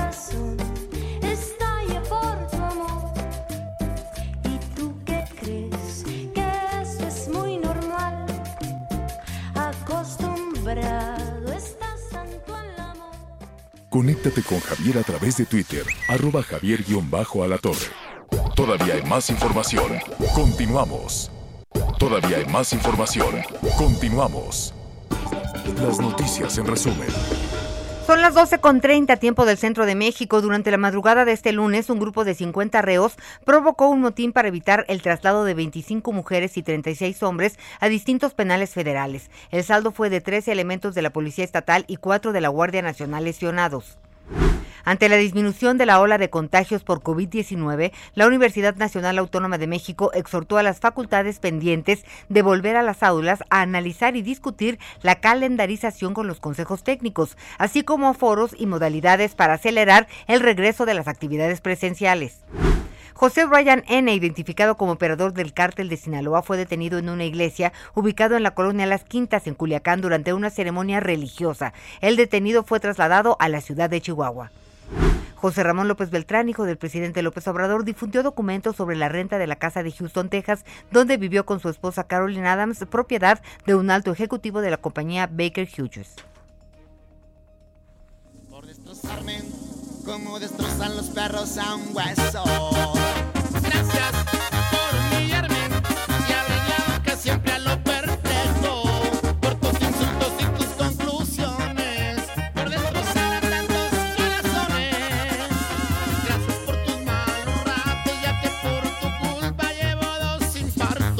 Saludos, saludos a, a Zacatecas. con de veras ¿Qué que es con de- mucha solidaridad y mucho cariño. Es que estamos escuchando a la banda Jerez, Anita. ¿Pero qué es eso del perro y el hueso? El que está cantando es diputado federal de Morena. No, no, no, con razón decía yo, Dios mío, por el amor de Dios. Bueno, pero es, es muy popular. No, no, no. Es un hombre muy popular, la verdad. Y ha hecho su carrera y la banda Jerez pues tiene mucho arraigo allá en, en Zacatecas. Y por eso es que Marco Flores pues se convirtió en, en diputado. Él era el, vocalista de la, de la banda Jerez. ¿Y a qué viene todo esto? Porque mire, Zacatecas está terriblemente mal, ¿no? Ya hemos escuchado a los presidentes municipales, al gobernador, que porque son hermanos, ¿no? Qué horror. Y, y, este, no, no, no, ya después guardaron silencio, ya no quieren, ya no quieren dar la cara, cara, em, la semana pasada terrible la ejecución, eh, se llevaron estos jovencitos, se los ejecutaron, luego encontraron a, a esta jovencita que daban por desaparecida, si no me equivoco, Miguel, son cinco, sea, eran seis. Cinco. Son cinco, en total, ¿no? señor. Cinco. Primero localizaron a cuatro, faltaba una joven y lamentablemente el fin de semana pues también localizaron a la joven muerta. Eh, eh, pero no es solo eso, no digo, es terrible lo que ha pasado con estos jovencitos, pero hay una zozobra, hay miedo entre los habitantes. Fresnillo está en primerísimo lugar en la percepción de inseguridad, 100 de 100, 100 de 100 dicen que es el peor municipio por la violencia en este momento en el país, junto con Ecatepec del Estado de México y demás, pero también está la gente que se tiene que ir de sus comunidades, que se tiene que, que son desplazados porque ¿qué, va a hacer una familia? ¿Qué va a hacer un comerciante, un campesino, algún trabajador eh, en, en estos municipios eh, para evitar las extorsiones, el crimen, o cuando las bandas dicen, ¿saben qué? Todos fuera de aquí, desplazados. Entonces Marco Flores, el diputado, tenemos ahí las declaraciones, Miguel, si no me equivoco, vamos a ver lo que les dijo a sus paisanos que están desesperados porque el gobierno federal no les hace caso, ni el gobierno municipal, ni el gobierno estatal, ni el gobierno federal. Entonces le dijeron, oye Marco, te hicimos diputado, votamos por ti, ¿qué vas a hacer con esto? Y esto le- les, les contestó, vamos a ver. a los desplazados de, de las comunidades de acá arriba de la sierra, les queremos decir que no están solos, que eh, nos ponemos la camiseta con ustedes y cuentan con nosotros hasta donde tope. Y estamos con ustedes. Y si no, si no, si no, si no nos hacen caso, si no nos hacen caso en el gobierno federal, yo mismo voy a convocar a la gente para que se levanten armas allá arriba. Que no, no es justo. Yo mismo voy a convocar a la gente para que se levanten armas, dijo el diputado allá en No, Zacatecas. mejor que cante y, ya. Y en Guerrero, pero Anita, la Qué digo, bárbaro. va- Pero es parte de, una, declara- una declaración, eh, una declaración irresponsable, Muy pero una declaración de lo que está sucediendo también. Mira, de repente nos llama mucho la atención porque es la declaración de un personaje público, es la declaración de un diputado, es la declaración de un integrante de Morena, pero hay quienes no lo declaran y lo hacen. Ahí están las autodefensas en Guerrero, en Michoacán, en Chiapas, en el Estado de México, es decir, en Oaxaca, que de repente la gente cansada de que nadie les hace caso, cansada de que vean lo que sucedió en Aguililla, la gente iba y apedreaba a los militares porque los militares no se atrevían a salir para defenderlos de lo que estaba sucediendo. Es una declaración muy, ir- muy irresponsable. Muy irresponsable. Y si le servidor pregun- público, sí, pero- de repente puede ser la A ver, declaración pero viste de que aplaudió- que no hay otra solución más que pero escucharon- nadie te hace caso. Escucharon que, que le aplaudieron. No, claro, le aplaudieron, nadie lo abuchó. 100%, claro. no, no, no, no, no. Está la gente desesperada, como desesperados están en Guerrero, como desesperados están en Acapulco. Eh, Hoy hemos querido hablar con empresarios, con las cámaras, con trabajadores, eh, ¿no? Y, y la gente, eh, y respetamos desde luego también esa posición, Nadie porque tienen miedo. Tienen miedo también a hablar de lo que está pasando en Guerrero, les queman los negocios, en fin, para hablar de toda esta situación de Guerrero, Zacatecas, de Colima, de lo que está pasando en Sonora, en Caborca. Yo le agradezco de nueva cuenta al directorio, al director del Observatorio Nacional ciudadano, Francisco Rivas, a quien saludo con mucho gusto. ¿Cómo estás, Francisco? Muy buenas tardes. ¿Qué tal, Javier? Ana, un gusto siempre saludarlos y saludar a tu auditorio. Gracias. Oye, sé que, que ustedes pues no paran de, de, de hacer el análisis, la evaluación. ¿Qué, qué, ¿Qué opinas de lo que ha sucedido en las últimas horas en Guerrero, en Zacatecas, en Caborca, en Colima? Esto a- apenas estamos haciendo un balance contigo cuando se nos viene de nueva cuenta este tsunami de violencia. Efectivamente, si me permites también quiero aportar algo, eh, empezar con eh, las declaraciones que decías del diputado. Estas deben ser consideradas con mucho cuidado, con mucho más cuidado que lo que sucede con un ciudadano común y corriente.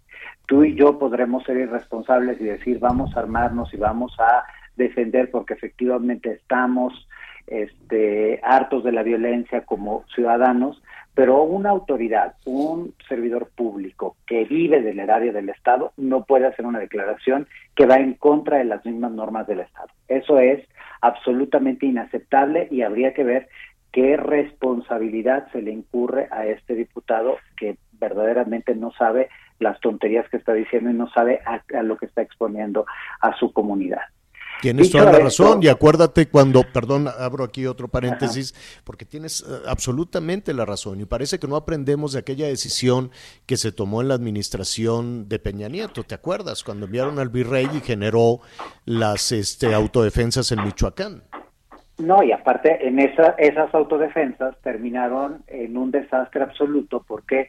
Porque al no poder hacer los controles de confianza, no ser personal capacitado, hubo desde gente que fue carne de cañón, gente a la que nunca le, cumplieron lo que le prometieron en términos precisamente de formación, de armas, de insumos, y otros que eran abiertamente delincuentes que se hacían llamar autodefensas y que se mezclaban en el conjunto de estos ciudadanos que sí este, tenían toda, toda la intención de defender a sus hijas, a sus esposas, a sus familias. Entonces, sí es muy preocupante, pero efectivamente el problema es que estamos en un país en donde tú y yo y quien nos escucha en este momento estamos en la absoluta vulnerabilidad y en la indefensión. Eh, Acapulco es una plaza que históricamente ha tenido un sinfín de problemas. Más allá de lo que sucede en la zona costera, que generalmente no es la que recibe el impacto de la violencia, Acapulco en muchas ocasiones ha ocupado el primer lugar en términos de violencia. Y si bien si comparamos el 2000, eh, o sea, comparamos perdón, este año contra el año pasado, vemos una disminución de algunos delitos como es el homicidio, lo que sí estamos viendo es un crecimiento importante de los delitos más comunes, no solo en Acapulco, sin- sino en Guerrero en general. Por ejemplo, en Acapulco el robo a negocio aumentó un 129% en el último mes, es- o sea, en este último mes comparado contra el año pasado y así la extorsión y otros delitos que afectan a las comunidades han crecido de manera desmedida. Guerrero es una entidad que históricamente carece de todo. Carece de policías capacitadas, carece de fiscalías capacitadas, y no es porque no tengan buena voluntad los servidores públicos, es porque verdaderamente no tienen ni siquiera los insumos. Cuando nosotros en 2014 hicimos una visita que estábamos empezando a preparar el estudio sobre homicidio, fue la fiscalía que peor sabor de boca nos dejó, una fiscalía en donde no había ni los congeladores para preservar los cuerpos, no había reactivos para hacer cualquier tipo de prueba, eh, no habían los elementos para poder investigar, no había computadoras y a partir de ahí las cosas realmente no han mejorado. Seguimos teniendo a policías involucrados este, con la delincuencia y en este grupo que aparentemente las arrieras que comete esta este hecho de intimidación a partir de extorsión presencial y secuestros que han llevado a cabo, que es lo que presuntamente sabemos acerca del hecho de Acapulco, es solo la, la, la punta de lanza de un Estado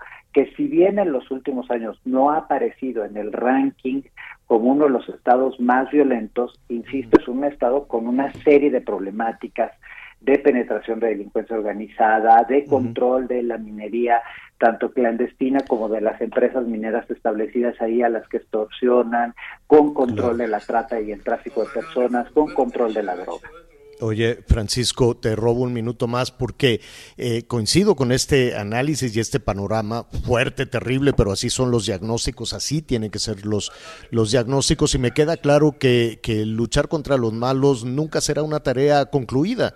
Y esa es la función del Estado, precisamente, ¿no? El, avanzar y el ir garantizando todos los días que los ciudadanos puedan vivir en paz y que los ciudadanos puedan vivir con tranquilidad. La amenaza, pues, siempre, siempre estará ahí. Pero em, parece que la Ciudad de México está blindada de, estos reclamos, ¿no? Parece que en la, que en la no Vaya, cuando digo la Ciudad de México me refiero a Palacio Nacional, ¿no? Que está muy lejos, que está muy lejos de, de, de, en este momento en la discusión o en la preocupación, pues muy lejos de, de Guerrero, de Sonora, de Colima, de Chiapas, ¿no? De Michoacán, De Veracruz. de Veracruz, ajá. Y yo tengo una duda, Francisco Rivas. ¿Por qué no volvemos otra vez a, a- los políticos de carrera? Bueno, si es que alguna vez hemos tenido políticos de carrera, porque en el tema de las lealtades se olvidan las capacidades. Entonces me parece que sí deben de estar alineados con un movimiento político. Me parece interesante esta, esta parte, pero pues eh, lo que escuchamos hace rato es el colmo de los colmos vi- proviniendo de un de un político que lo que tiene que hacer es eh, negociaciones, enlaces, eh, todo lo contrario de lo que hacen. ¿Cómo podemos poner sobre la mesa esta discusión? Porque sí vemos gente que no está capacitada. Mira, eh, yo creo que en el caso del legislativo es muy difícil porque, porque aparte el legislativo tiene tiene que ser un reflejo de la sociedad. Entonces a mí no me sorprende que en el legislativo tengamos a este actores, a artistas, a ciudadanos de a pie que un día optan por ese camino porque precisamente el legislativo es un espacio que representa a la sociedad. Donde sí me preocupa, y es un poco lo que decía Javier ahorita, es que eh, quien se dedica a administrar los recursos del Estado, es decir, el Ejecutivo, no tenga el conocimiento y las condiciones para hacerlo. Lamentablemente, hoy Sonora se encuentra eh, bajo un nivel de violencia sin antecedentes y quien lo gobierna pues es una persona que estuvo al frente de la Secretaría de Seguridad y Protección Ciudadana en uno de los peores desempeños que hemos tenido de alguien frente a esa institución, es decir, Alfonso Durazo llega a esa institución sin saber nada de seguridad, se va de esa institución sin saber nada de seguridad, llega a gobernar Sonora y sigue gobernándolo sin saber nada de seguridad. Y eso es está muy lamentable.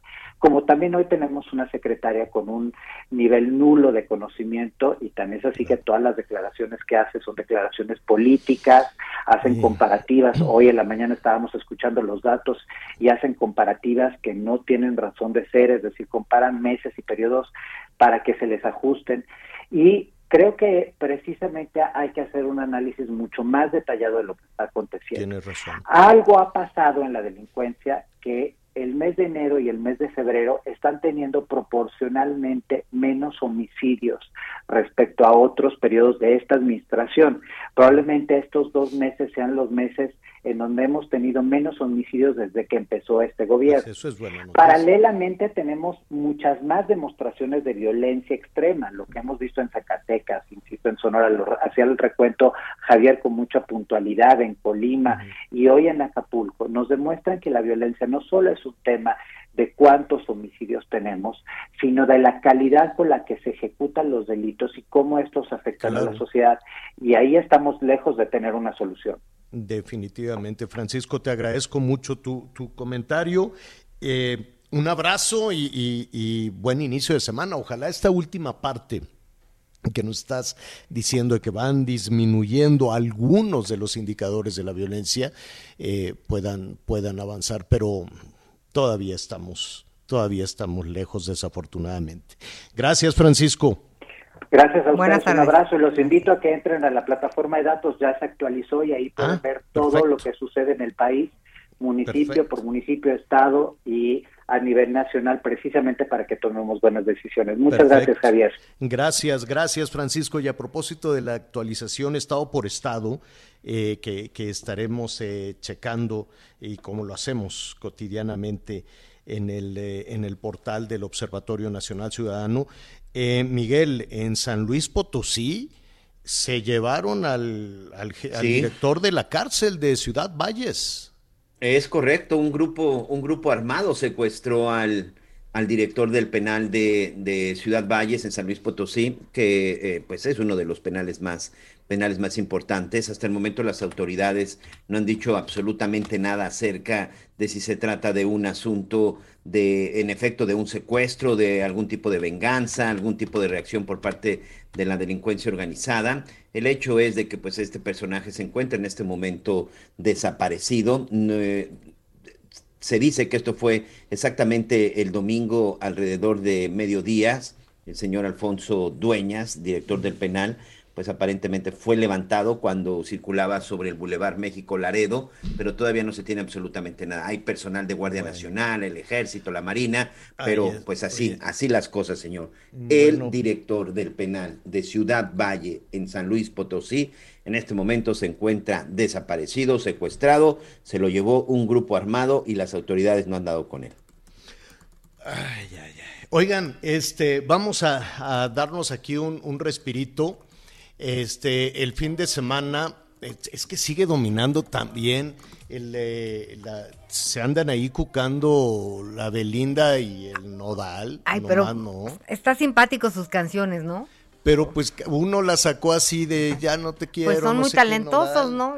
Y, y ahora Sí. Belinda, pues también. Belinda dijo que, y tiene toda, y tiene toda la razón, que la, digamos que la parte pública de, de este rompimiento, pues ha sido algo muy, que ha acaparado el, el- el reflector. Ya la parte eh, íntima, pues eh, ahí respetamos ellos hasta donde ellos quieran dar a conocer este tema, que si el anillo, que si el tatuaje, ya Nodal se quitó, se quitó el- el- las letras de, de, Beli- de Belinda, las traía aquí en la oreja. No duele que te hagan tatuajes en la Qué oreja. horror, no sé, yo no. Pues los hoyitos pues de no los sé. aretes sí duelen, imagínate un tatuaje. Ay, no, Pues no. no sé, Qué. Miguelón sí trae varios tatuajes. Ya ves pero que pues tra- no sé. trae ahí, No, Miguel, no te hagas, traes las rejas de una cárcel así, con uno que está viendo tratar, ya te imaginarás. ya te No, hombre, para nada, Anita. Oigan, bueno, a ver, resulta que primero Nodal tiene, a ver, bueno, primero Nodal le recetó ahí una canción de ya me voy a borrar tus besos con tatuajes y ya no quiero saber nada de ti, que está buena la canción.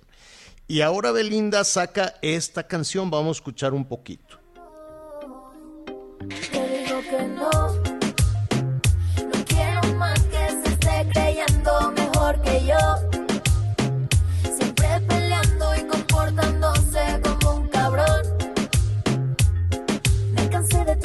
Mentiras, ya no quiero tus besos. Ahora te lo intento. Andy. Anda, está buenísimo. Está le dijo la palabra con C, le dijo la mala palabra y le dijo que ya no quiere las mentiras. Bueno, eso es lo que dice la canción, tampoco es... Tampoco es que sea tampoco para él. No, no, no. O será, no sé. ¿Qué opinan? Pues yo, ay, claro que sí es, Javier. Digo, pues, digo, pero la verdad son unos genios porque pues les va mer- en mercadotecnia está muy bien eh, realizado este numerito, ¿no? Y ahora ya cantan con malas palabras, ¿no? Pues sí, Ya digo, todo el pero mundo- cualquiera diría, en ese contexto, pues que se lo merece, ¿no? Pues no, yo sé. no lo sé, yo Eh, lo Tienes sé. un, un pedacitito de mi paisano de lo Sí. que le dijo también Sí, sí, Nodal, sí. señor productor. A ver. Bueno, estaban ahí. Sí, ver, sí, esta canción, esta canción que se lanzó el viernes pasado, ¿no? La canción Sí. de Nodal, A ver. donde la lanzaban, a ver. como loco, ni con otro amor tampoco.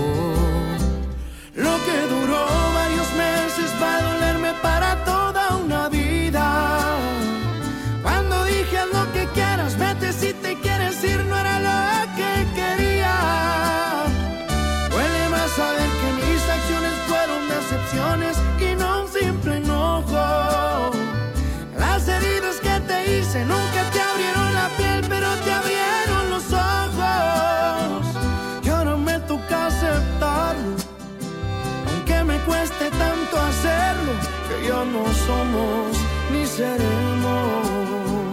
Uy, ya no somos ni seremos. Me A quedo mí- con la de Nodal. Yo también. A mí me gusta la de Nodal. A mí me gusta Está- la de está Belinda. triste, pero la de Belinda es como un reggaetón, ¿no? Es- Sí, tiene su ondita. A ver, pon un poquito. Ya una poquita y ya. Ándale, no sean así. Ahí está. Pero dice malas palabras. Bueno, Bueno, eso- a ver. A ver. se esté creyendo mejor que yo. Siempre peleando y comportándose como un cabrón. Me cansé de tus mentiras, ya no quiero tus besos.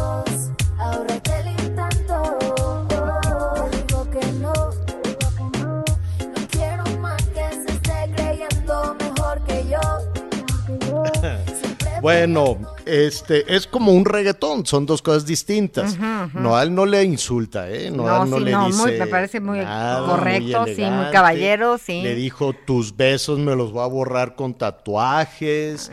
Y lo que fuimos ya no Muy fino, seremos. 100%. y adiós, que te haya bien. Y si quieres, regrésame el anillo. No, eso, no. le dijo. Eso, no va a pasar. ¿Por qué no? Pues yo no creo, yo no sé, pues ya, ya se lo hubiera regresado, ¿no? ¿Qué está esperando? ¿No cree? Ay, ay, ay. Muchísimas gracias por todos sus, sus comentarios, por sus llamados. Hay eh, muchísima información en desarrollo que ya estaremos retomando a las diez y media de la noche y desde luego en nuestros siguientes espacios noticiosos a través de El Heraldo. Así es que quédese, quédese con nosotros. Em, gracias, gracias por sus comentarios a través de. Muchas felicidades, tienen muchas Gracias. felicitaciones. También Sí. eh, por teléfono dicen que te vieron desde que eras chiquito, que tenías un, muchísimo. Con un- el bigote ralito. Sí, sí, sí, que, de- de que- era un bigotito y un cabezón, decían aquí. Eh, Sí, Que- andaba de sí. bongocero con No, no, chinos, chino, así, sí. y este y, y el bigotito es que yo me te- yo quería que me- ya les contaré un día todo lo que pasó hace eh, eh, Hace 28 hace- años. hace 28 años Y lo de los montón. gritos también, lo de esta noche, Ah, y esto sigo, también. y sigo de y sigo de gritón. Y Anita Lomelí que ha sido una parte fundamental en esa historia. Miguel Aquino ni se diga la parte fundamental también en esta historia, tantas cosas, pero mire, en el balance, siempre, con todo y lo que batalla uno en, en este oficio, en el balance, siempre, siempre será una bendición el poder tener la posibilidad de platicar con usted a través de la radio, a través de la televisión y cuidar, y cuidar con mucho, con mucho esfuerzo, con mucha dedicación, la confianza que usted nos tiene. Porque sin eso, pues difícilmente podríamos estar contando estas historias y estas anécdotas. Creo que ya nos vamos. Anita Lomelí, muchísimas gracias. Muy buenas tardes, feliz inicio de semana. Gracias, Miguel Aquino. Muchas gracias, señor Anita, y nuevamente muchas, muchas felicidades. Que vengan más años, señor. Gracias, igualmente. Bueno, pues eh, mire, ya está la tarde soleadita, tibiecita, muy bonita en el centro de- del país. Así es que vámonos por una sopita caliente. Yo soy Javier Alatorre, gracias, lo espero a las diez y media en Hechos. Que la pase muy bien. Te quiero, vida mía, te quiero noche y día, no he querido nunca así. Te quiero con ternura, miedo, con locura, solo vivo para ti. Yo te seré siempre fiel, para mí quiero en flor ese clavel de tu piel y de tu amor. Mi voz igual que un niño. Conéctate con Ana María a través de Twitter, arroba Anita Lomelí. Gracias por acompañarnos en Las Noticias con Javier Alatorre. Ahora sí ya estás muy bien informado.